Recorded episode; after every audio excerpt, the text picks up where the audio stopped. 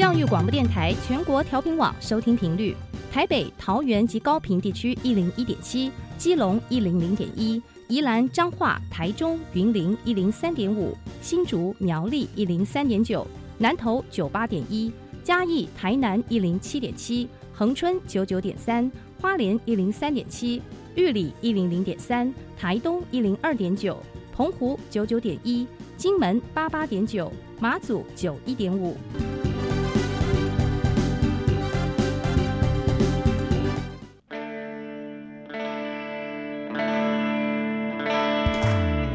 命时时有惊喜，生活处处是学习。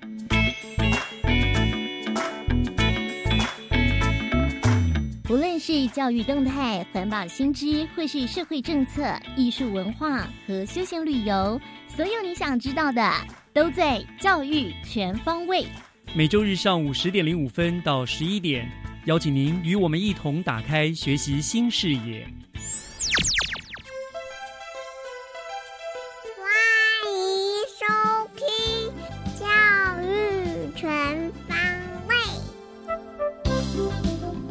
各位亲爱的听众朋友们，大家早安！欢迎收听一月二十一号的《教育全方位》，我是岳志忠。教育全方位是由新北市政府教育局和教育广播电台联合制播的节目。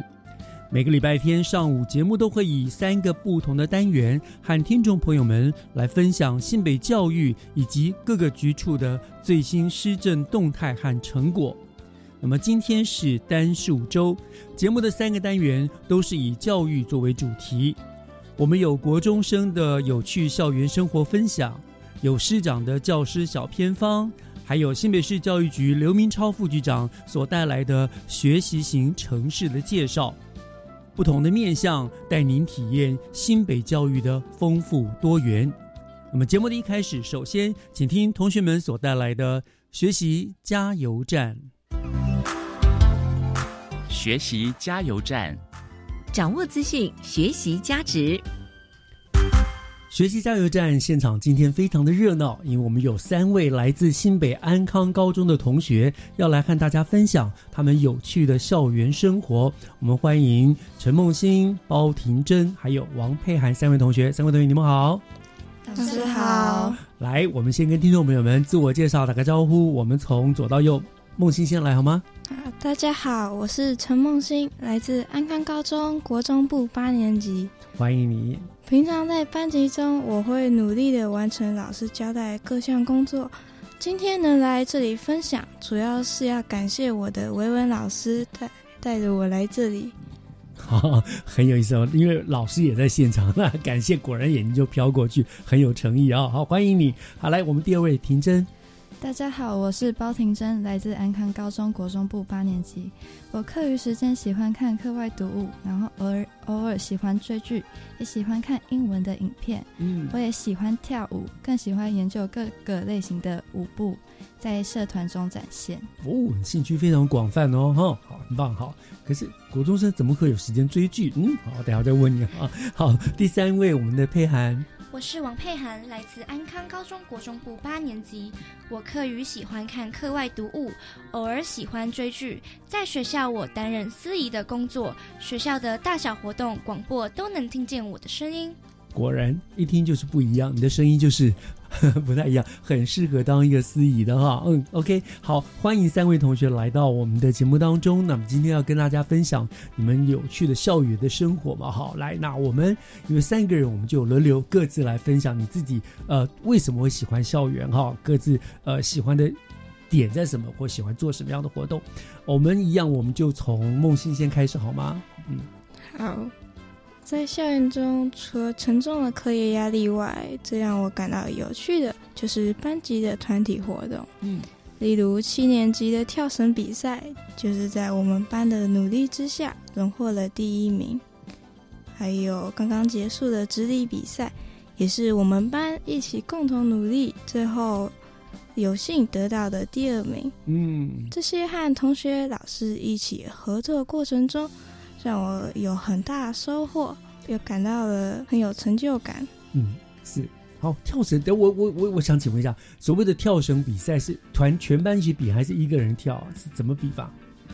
它是由我们有分男生组和女生组，有人负责拉绳，嗯有人负责在里面跳。啊，就是比谁跳的多次数多，是不是？对哦，这样子，所以所以你是负责跳的还是拉的？我其实是在旁边加油的，哦，原来还有第三个负责加油，让加油功不可没，是吧？给他们打气了，这样哈。那直笛的话就是全班一起的嘛。对，哦，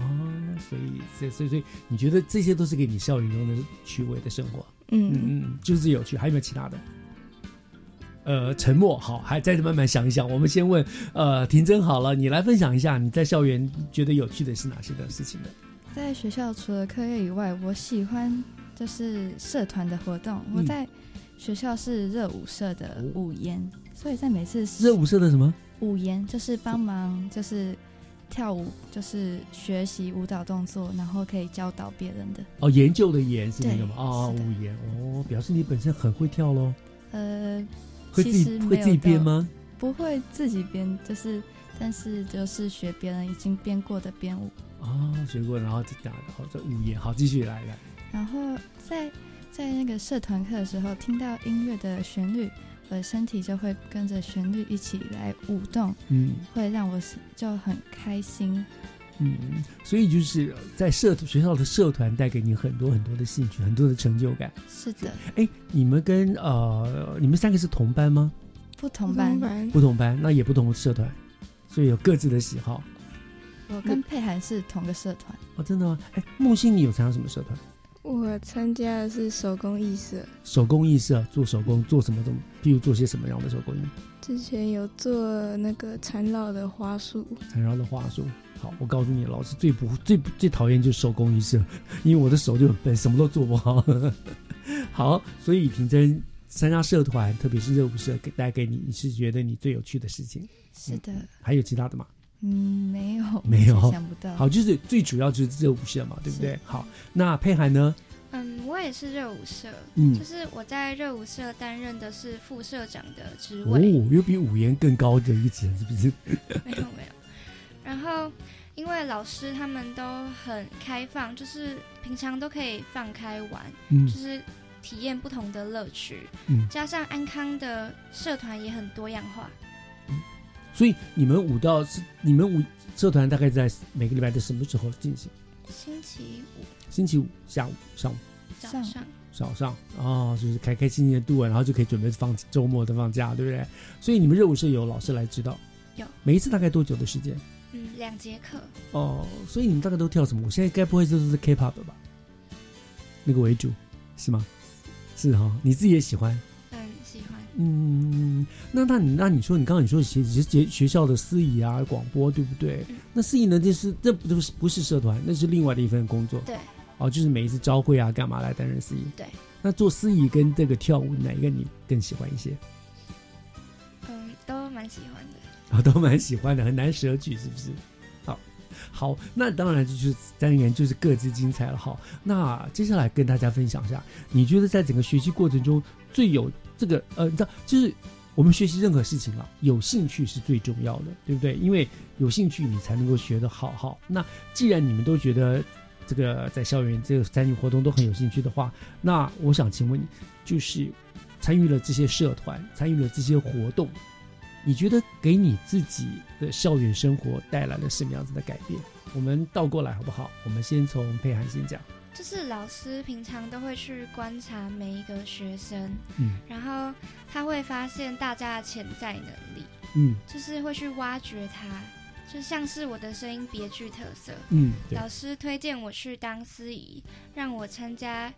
一些语文竞赛，嗯例如朗读比赛或者是作文比赛。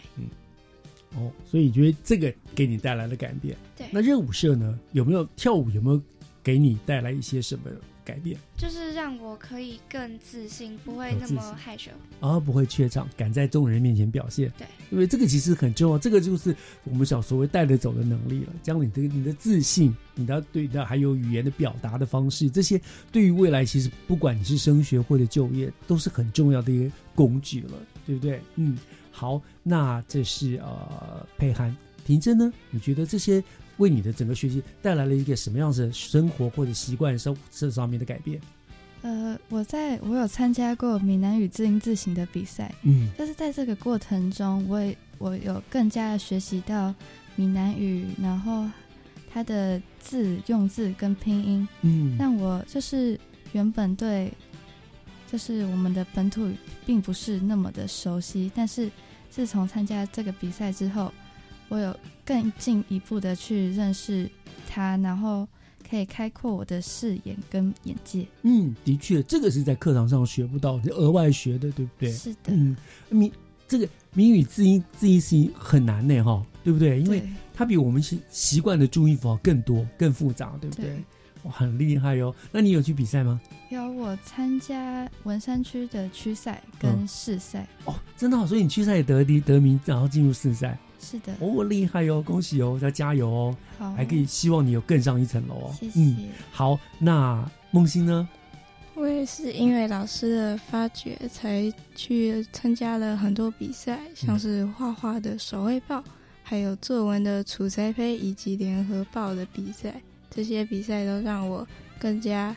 了解了我有这方面的才能。嗯，所以相对于婷真跟佩涵，你是比较偏静态的，嗯，对不对啊、哦？所以发现这些才能，你觉得对你的帮助很大吗？对呀、所以你现在呃，应该也是一个写作高手吧，或者是绘画高手，是不是？难怪会参加手作的社团，这些几乎都要靠手的，对不对？嗯，嗯，所以这个将来你会有兴趣往这个方面发展吗？有一定的兴趣。真的哈，嗯，好，所以这讲到将来的话，那我就来问啦，呃，未来啦，就你们现在国国二嘛，八年级嘛，那对于还有一年国中的生涯，以及你们将来一定会上国中嘛，不管是技职高中或者是普通高中，你们有没有对你们的呃未来的国中或者是高中的生涯有一个什么样子的一个期许跟规划呢？那我们这个换婷珍先来，呃，我希望就是在有维文老师的带领之下，我可以就是参加更多的比赛，然后有有有比赛就去尝试，嗯让我有更多的体验，嗯，然后让我的生活更加的精彩。然后在国中之后，我也希望我可以考上我梦想的高中，然后来回报我这国中三年来的努力。嗯，好，很不错哈，回报自己的努力哈。好，那呃，佩涵，嗯，因为我本身是一名新著名之子，然后我也是单亲家庭，哦，但是文老师一直鼓励我不必胆怯。嗯我希望我之后可以成为一名护理师，去用学到的知识帮助更多人，来回报我在求学期间得到的许多帮助。哇，好棒！护理师那是一个非常很有爱心、还非常辛苦的工作哎。嗯，你说你新住民，你是呃哪个地方的？我是泰国，泰国啊。哎呀，我姐姐也是嫁到泰国去，所以她的女儿他们，然后她女儿嫁回台湾来，也不也是新住民。萨瓦迪卡。萨瓦迪卡 好，再来梦欣。我希望在未来中可以更展现更多自己的独特性，因为每一场比赛都是我努力的过程与经验，还有老师的陪伴与指导。嗯，希望在未来中，我有我可以展现更多的光彩，让家人和老师都以我为荣。好，你们刚刚都一直提到老师，老师，可见老师在你们整个这个学习的过程当中扮演了非常重要的一个角色哈。再告诉我一下，到底是哪一位老师啊？维文老师啊，苏维文老师，石维文老师，苏维文老师，苏维文，对，怎么这样一直讲维文维文，苏维文老师啊，可见他真的是很厉害哦，带着你们都会一时时刻刻都会记得他的名字，要感谢他。所以将来你们如果有很好的成就的话，也要谢谢维文老师，对不对？嗯，他说你们的帮助真的很大啊。好，那我们今天就非常谢谢呃安康高中国中部的陈梦欣、包婷珍还有王佩涵三位同学跟我们做的分享很有意思，也祝福你们未来的校园的生活呢更加的精彩，更加的有趣，好不好？哎，今天谢谢三位到我们的节目中来，谢谢。谢谢谢老师。接下来请听教师小偏方。讲台下的教学经验良方，请听教师小偏方。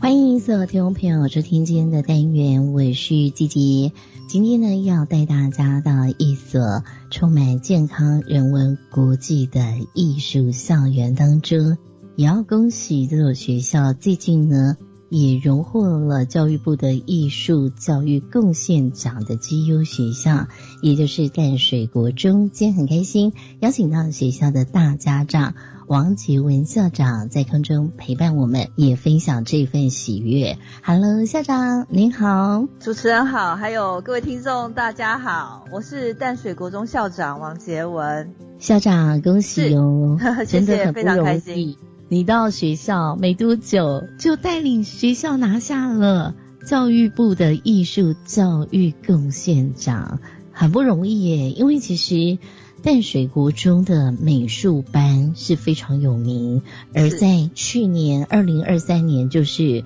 第三十年嘛，我们即将要迎接三十一年，包括说学校也要迎接七十八年，所以得到艺术教育贡献奖，这个意义是不是也是很大的？淡水国中有一个美术艺才班，刚好满三十周年。我觉得在三十而立的这一个阶段的同年度，我们获得了教育部的艺术贡献奖，的确是。意义深远，而且对学校来说是一个非常大的肯定跟鼓励。今年度啊，教育部的艺术教育贡献奖有一位终身成就奖，他是国立台湾艺术大学书画艺术学系的荣誉教授苏峰南教授。他今年已经八十岁了，他得到了终身成就奖。在我上任的没多久，他曾经主动过来学校拜访我。那他跟我讲过这一个典故，就是他其实是我们淡水国中的校友，那他在七十年前念。中学的时候呢，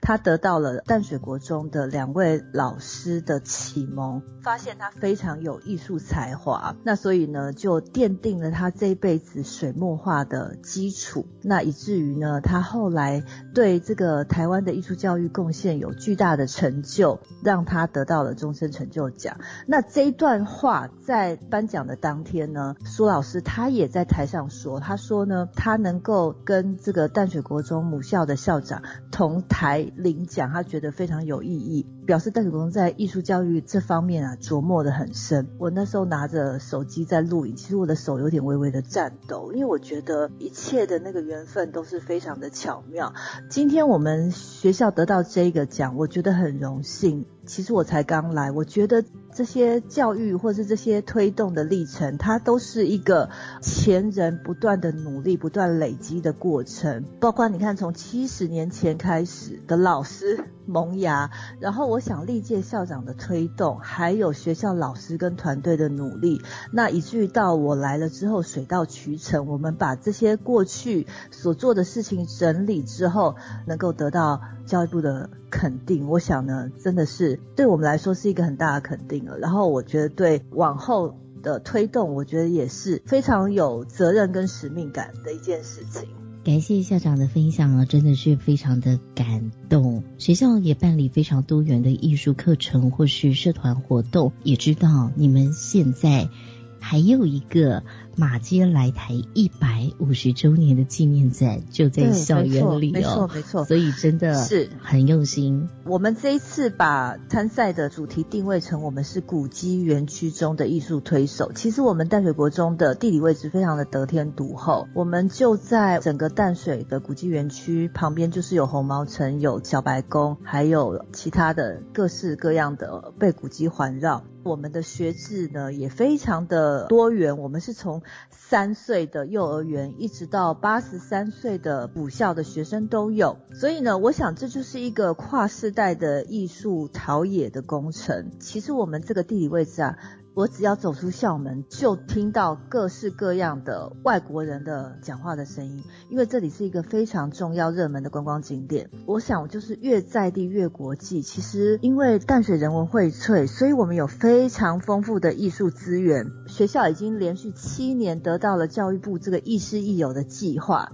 那我们这七年来的计划深受肯定的原因，就是因为我们不断的透过在地的连接。把这些艺术的根基呢引进学校里面来，让孩子受益。好，譬如说我们跟在地的竹围工作室合作，跟三支的易婉然的布袋戏，那是李天禄第四代的传人艺师来跟我们做一些合作跟交流，那带着孩子。从画偶、缝衣服到写脚本、上戏、操偶，一连串的寒暑假的营队的课程，都是我们在地连结的部分。那尤其我们也走出去，参加了淡水捷运外墙的一些彩绘，区公所办的淡水的艺术彩街嘉年华，我们都不会缺席，而且我们都会做出让观众觉得非常惊叹、有特色的一些大偶。去参加采接的活动，那大家有机会如果来学校，其实就可以看到我们把师生共同创作的仿这个淡水的前辈画家陈澄波的淡水戏照，重新呢再制复制师生创作之后，我们把它放在校园，成为校园的地景。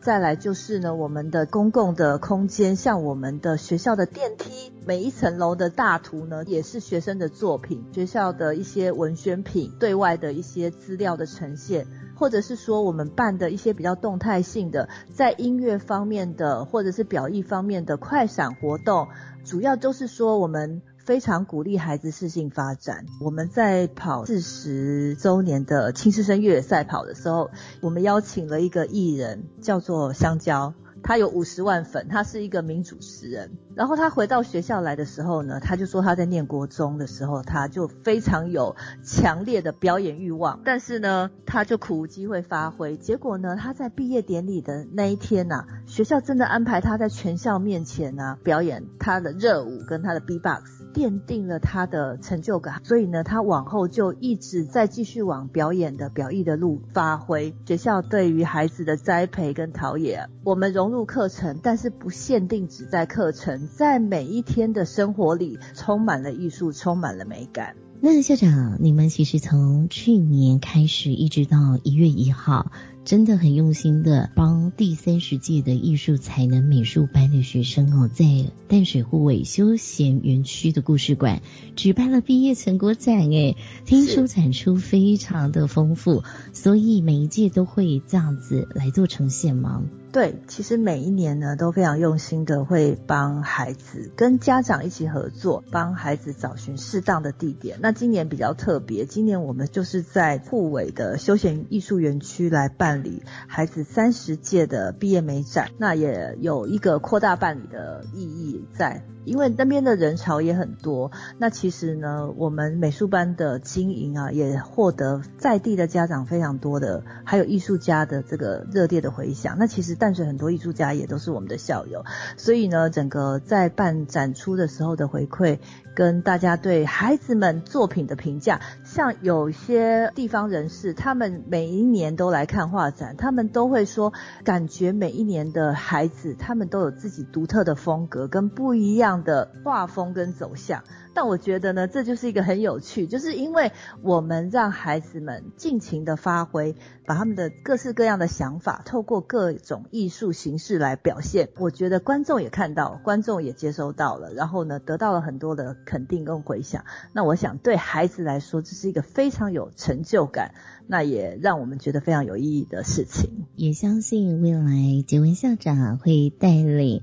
我们这一所艺术、健康、人文、国际的校园，拥有更亮眼的展现。今天也非常谢谢校长跟我们分享你们在艺术领域当中美好的成果。再次谢谢杰文校长喽！谢谢谢谢主持人，谢谢各位听众。以上就是今天的单元，我们先休息一下，等一下回来，请继续锁定由岳志忠老师主持更精彩的教育全方位。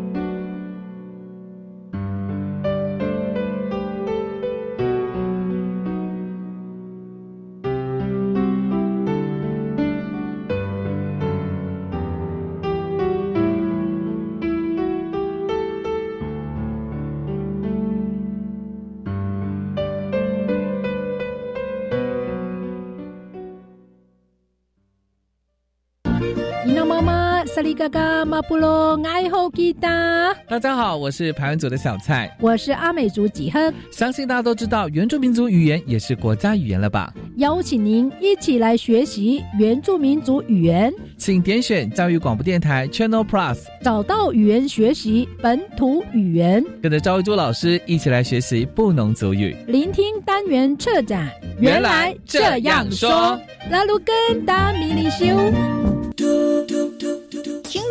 马路最常发生意外的原因有哪些？嗯，我知道，没有遵守交通号志，没有走在斑马线上，低头划手机，没有注意四方来车。那骑乘机车发生事故最大肇事原因呢？唉，说了很久，但还是有人贪图方便，不戴安全帽，没遵守交通规则，以及蛇行超速最危险。出门平安归，安全不吃亏。以上广告由教育部提供。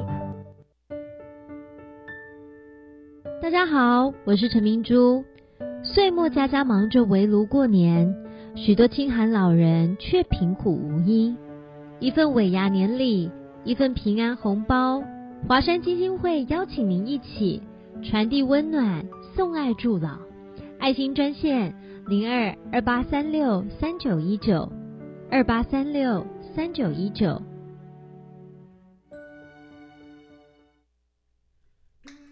合唱无设限，我们是台北室内合唱团。您现在收听的是教育广播电台。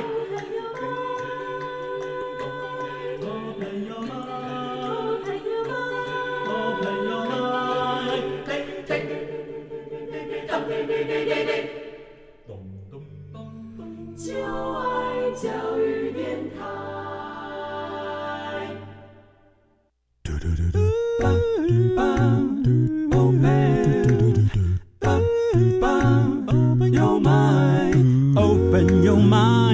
就爱教育电台。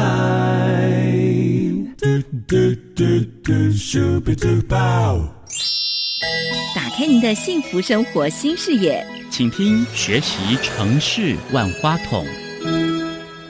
您正在收听的节目是教育广播电台《教育全方位》，我是岳志忠。节目的后半段进行的单元又来到了学习城市万花筒。嗯，终身学习可以说是越来越受到重视的一个普世的价值了。那我们新北市政府呢，也一直的致力于将新北市打造成一座乐在学习的学习型城市。今天万花筒的单元，我们就要和新北市政府教育局刘明超副局长做连线。我们要请副局长来为听众朋友们介绍新北市在终身学习上的推动方向还有成果。那么我们已经跟呃副座连线上了，副局长您好。是主持人好，还有各位听各位听众朋友，大家好，谢谢辅佐百忙之中来接受我们的访问，来跟我们谈这个呃学习型的城市这个主题哈。那我们知道，嗯，其实新北是为了打造成为一座学习型的城市，在教育局的部分可以说近来在终身学习的推动上是不遗余力了哈。那除了推动孩子的教育啦，也非常非常重视成人的呃学习这个部分哈。好，那一般我们来问这个这种问题，关键或先问你们终身学习推动的方向。可是我想今天反过来，我先请教副座，跟大家分享一下这几年来新北市推动终身学习到底已经收到了什么样子的成果？哦，是，也谢谢主持人哈。那其实这一次，呃，我想这个问题哈。呃，我想先回到一个源头哦，因为在这几年把行政单位的一个主管的权责也做了一些划分，嗯，大概零岁到两岁是归在那个社会单位社社政那边在做那个呃照顾的部分，嗯那两岁以上，其实坦白讲，两岁以上到没有年龄限制。其实全部通通归到我们教育单位来，到你活到多久都归教育局。是，所以这个范围真的非常的大。呃，也因为是这样子，所以变成说一个人的整个的过程当中的学习历程，几乎都是会在教育单位来做规划。那这也是我们现在目前国家政策里面，诶，终身学习很重要的一块。嗯，那这个部分其实事实上从早期。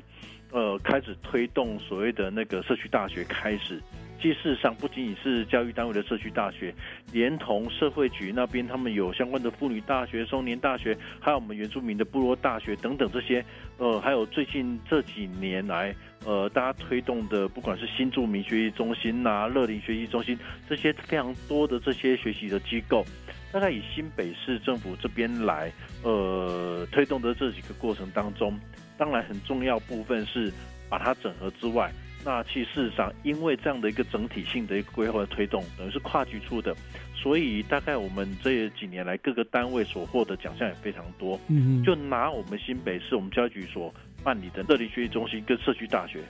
但我们连续八年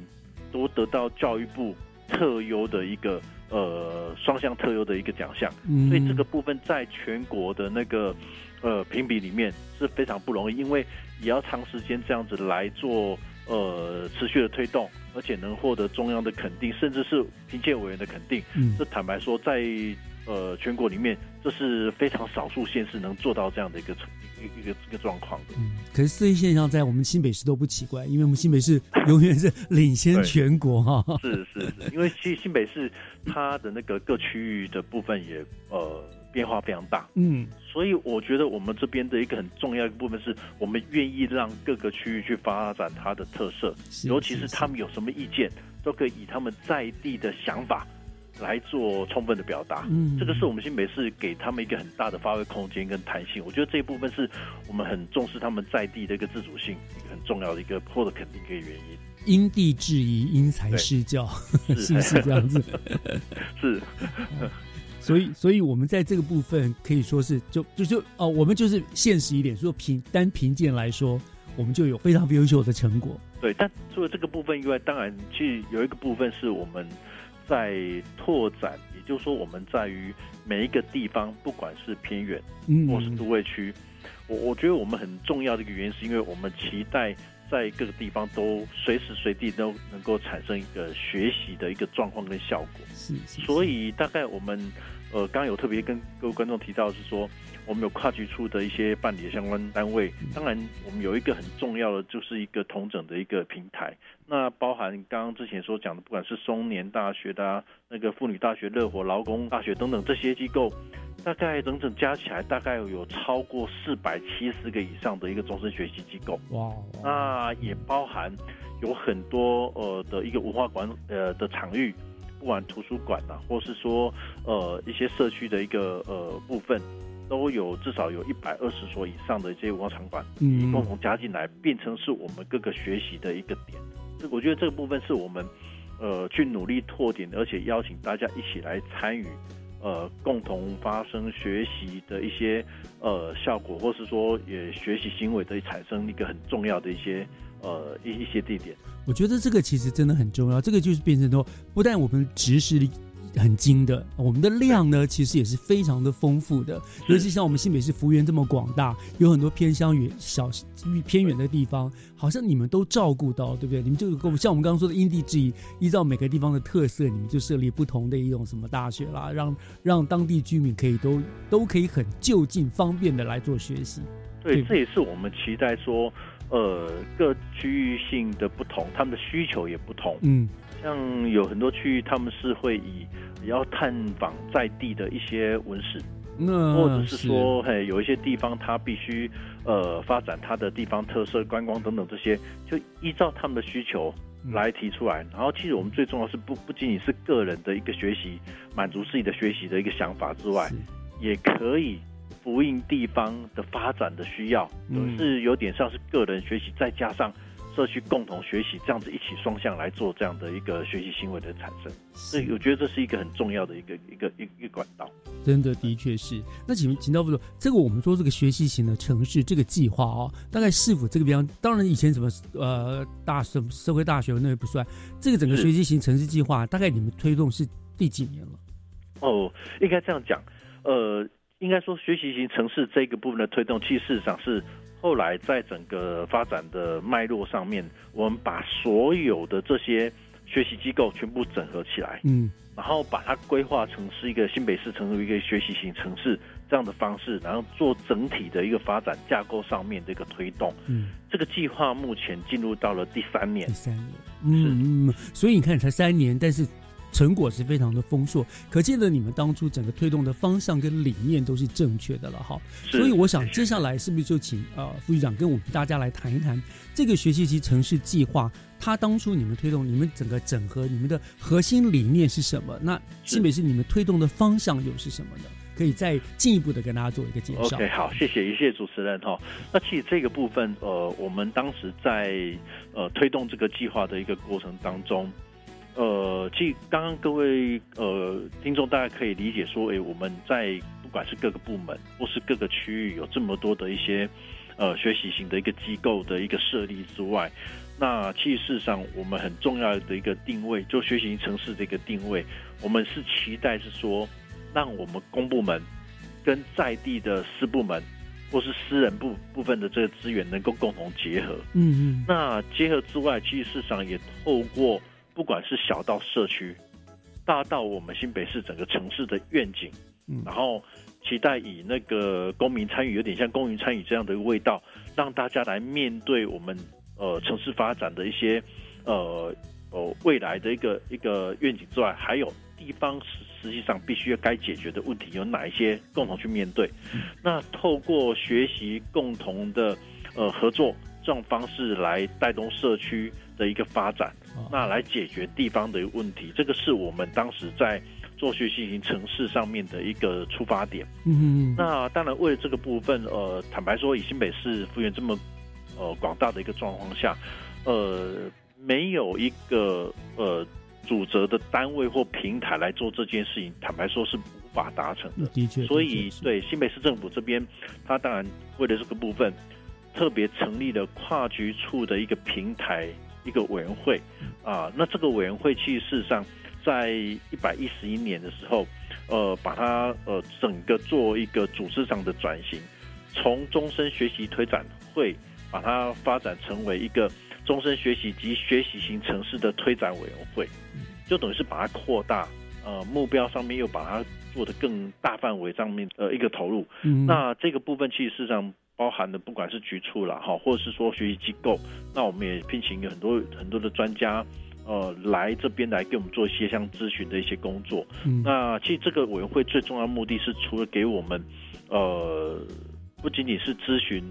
呃，或是未来推动方向的一个呃建议之外，很重要是部分是我们嗯把这个部分做一个统整跟盘点，然后把那个新北市所有的一个。推动的机构，不管公部门或私部门，全部通通给整合在一起，让大家在推动方向上的脚步能够更一致，甚至于是说，小到面对社区，大到我们新北市整个城市上的愿景的一个呃目标上的推动，能够更整合、更一致。这是我们呃大概这三年里面。很重要做的一个转型，那当然这个部分以新北市来讲，我们大概从一百一十一年开始推动这个计划，呃，其实市场呃，我们当然也期待说它未来能够发展出什么样的一个呃很重要的一个前景，也就是说，呃，结合我们市政上的一个愿景，安居乐业这个部分来作为我们的愿景的发展。是，那当然这个安居乐业就是愿景。那其实市场我们有四条主轴，呃，也就是以智慧啦、韧性、健康跟宜居，呃，这样子的一个发展的一个四个面向来做规划。哇，很好，很棒的愿景，而且我觉得这个你们这样的一个组合起来哈，组织起来就会变成破除了那种叠床架屋的那种弊端，大家就是一条线的。来到这方，我们要先休息一下，我们听一段音乐啊。回过头来，当然还有包括了我们还有更多这个有关于你们整个历程的推动的内容，我们再请教了副总，好不好？是好，我们稍后回来。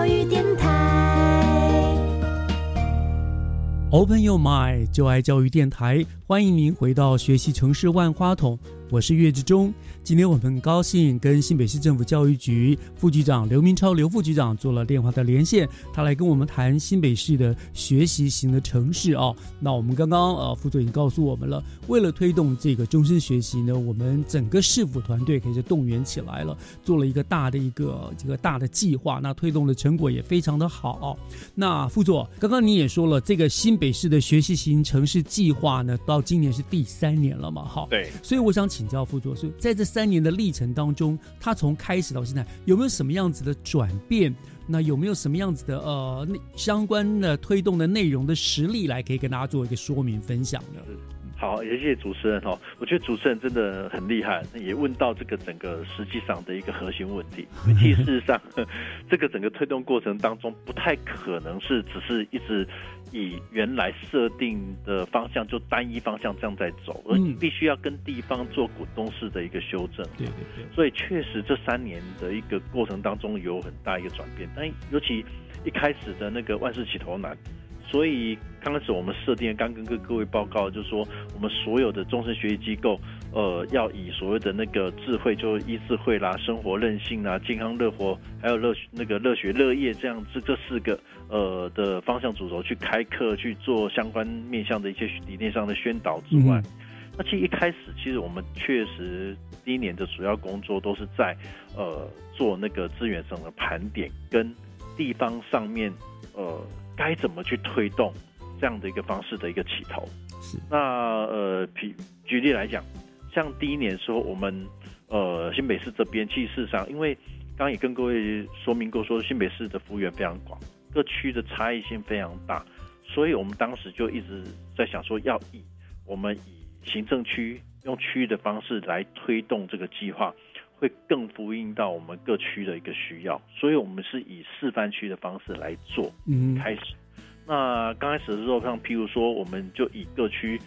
举例来讲，像土城，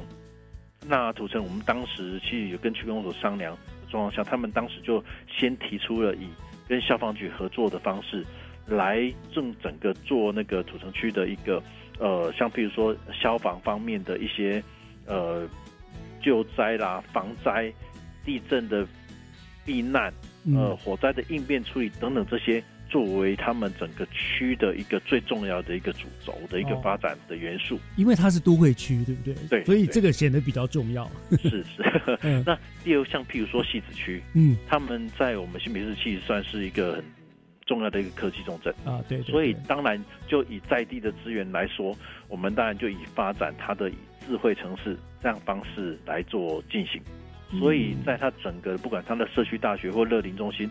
各个学习中心点，我们都期待说他们把那个呃相关的这些呃异化的东西或是科技上的东西、数位化的东西，把它带进到我们所有课程里面来，让他们的生活周遭也能够运用这么多科技的一些元素来作为学习的一个主轴。那再举个例，像譬如说淡水。因为淡水地区其实它的那个不管小吃或是观光都非常的发展，非常的那个兴盛，对对，所以他们一开始其实事实上，我们当然也呃跟淡水呃大那个淡江大学合作，那其实事实上有跟地方的一些呃单位商圈来一起做结合，那跟他们一起做，不管是网络的行销，或是说商品上面的一些呃销售。哦，或是说呃，社群上的经营、直播啦，什么这些方式来拓展社区商圈，这个是我们当时有点就是一开始尝试着以地方的需求、重要他们的需求的元素来做发展，嗯，是刚开始的部分。那再来在第二年的部分，其实事实上我们就开始有尝试着要呃。整合我们地方上面这些不是再是单一大单一点的那个商圈，或是说单一社区上面的一个处理，而是也有把那个呃社区上面的一些私人私人部分的一些那个呃资源带进来。除了这个之外，也把地方的特色再把它扩大，嗯，呃，便是在整个变成是我们社区主轴。然后把地方更多的人员加进来，变成是一个社区上面的一个活动。嗯，哎，等于说刚开始一开始第一年，但是由个人、各个各个店家、各个那个呃呃学习点来做处理。那第二年就开始整个加进比较有系统性的。嗯，那第三年部分，其实上在今年我们其实上整个呃就直接找公所、去公所哦来谈这件事情的。是，所以我们整个呃三年的这个转变，一个从点点个人到点到我们现在目前以区公所要全面的做处理，嗯，这是我们最大一个转变。拿今年来说，我们跟新店区公所，呃，其实事实上我们就跟区公所合作，把区公所整个本身他们的各个学习点，呃的设置。跟他们呃之前所推动的几个主轴全部通通汇整起来，然后把那个整个那个像刚刚特别讲的呃新店区公所部分，帮他们做资源整合之外，也同时整合这些所有单位，然后再加上外面譬如说各个社区的发展协会、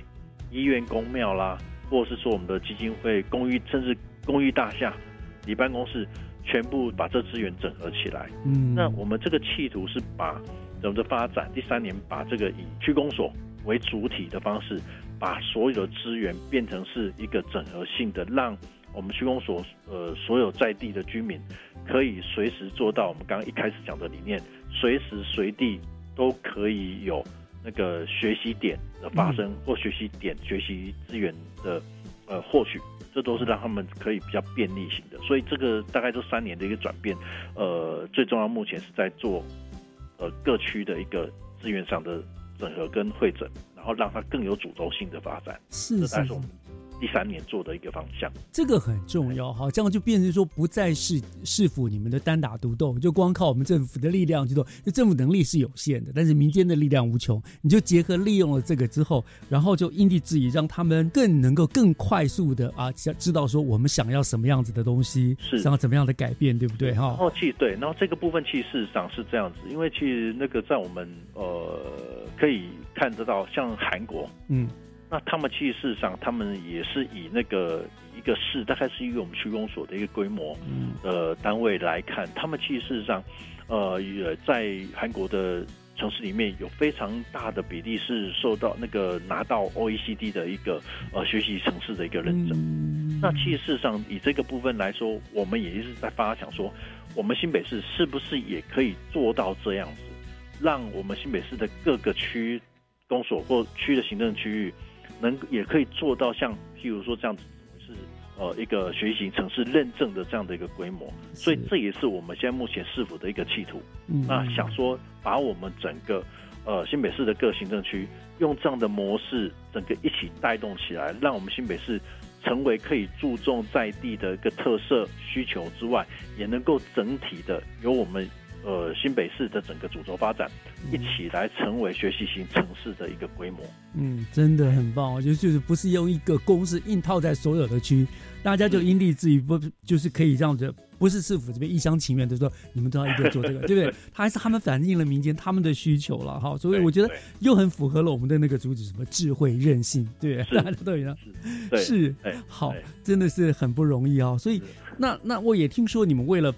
这个鼓励市民朋友都加入终身学习的行列啊，你们也办了很多的，不只是自办的课程，还有办有很多表扬活动。对于表现杰出的，你们也都会去给予表扬一下，是不是？对是不是有这样的因为？像在去年开始，我们就提出了一个呃办理那个所谓学习型家庭跟社区的一个选拔。嗯，还有那个呃，这个部分其实很重要，是说，呃，我们期待说可以让一开始在推动的时候，能够有这样的家庭愿意在家里面自动自发，呃，从一个点开始出来，甚至是说我们在社区里面，呃，你的里长啦、或者是说我们的不管是社区协会那边，他们如果愿意自发性的来办理这样的一个学习型活动，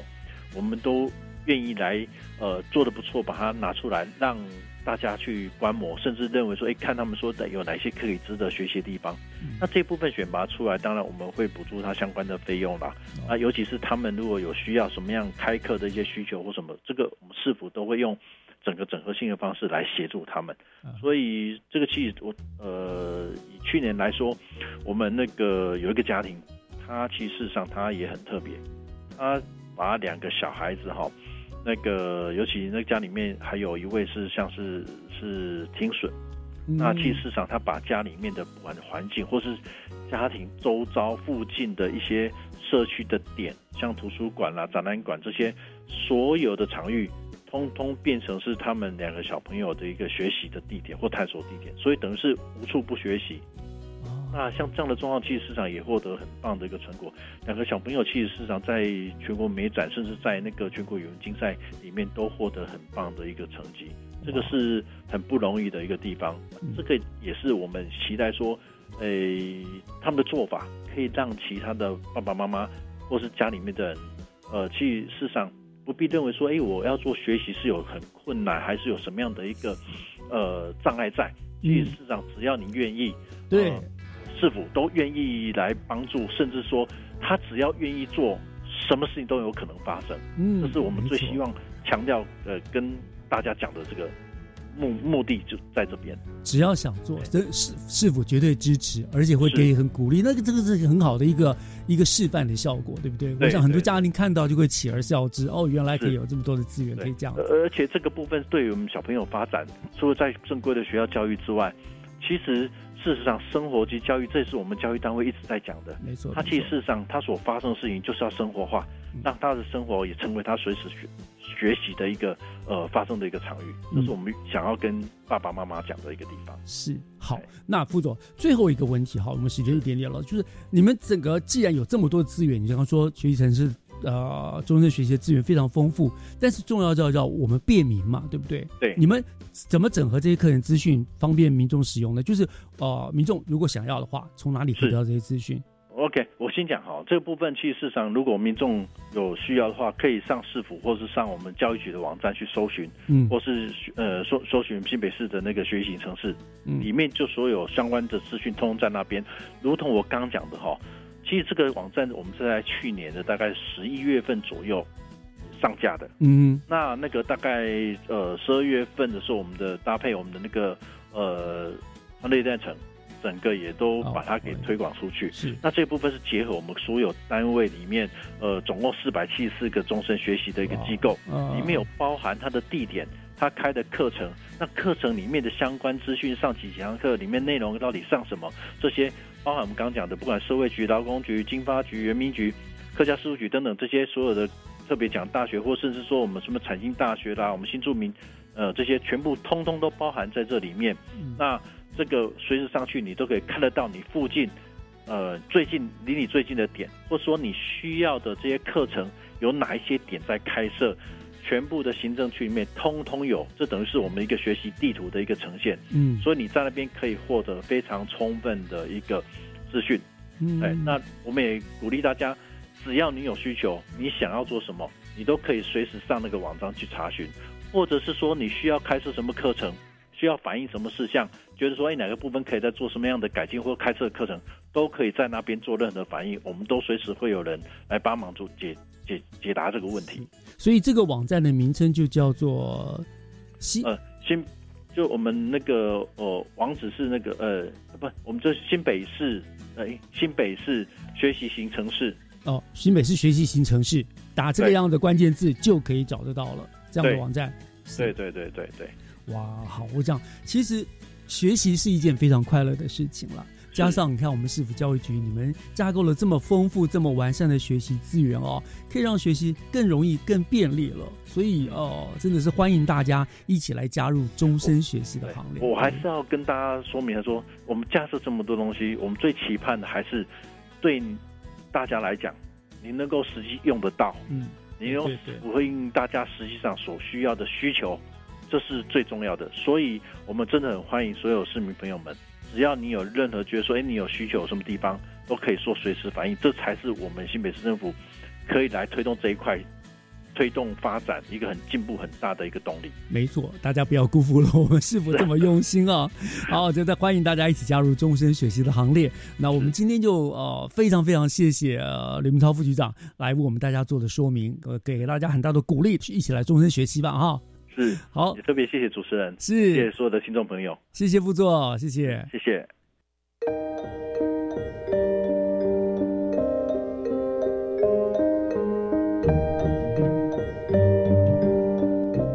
感谢您收听今天的教育全方位，我是岳志忠，祝大家有一个愉快的星期天，下礼拜见，拜拜。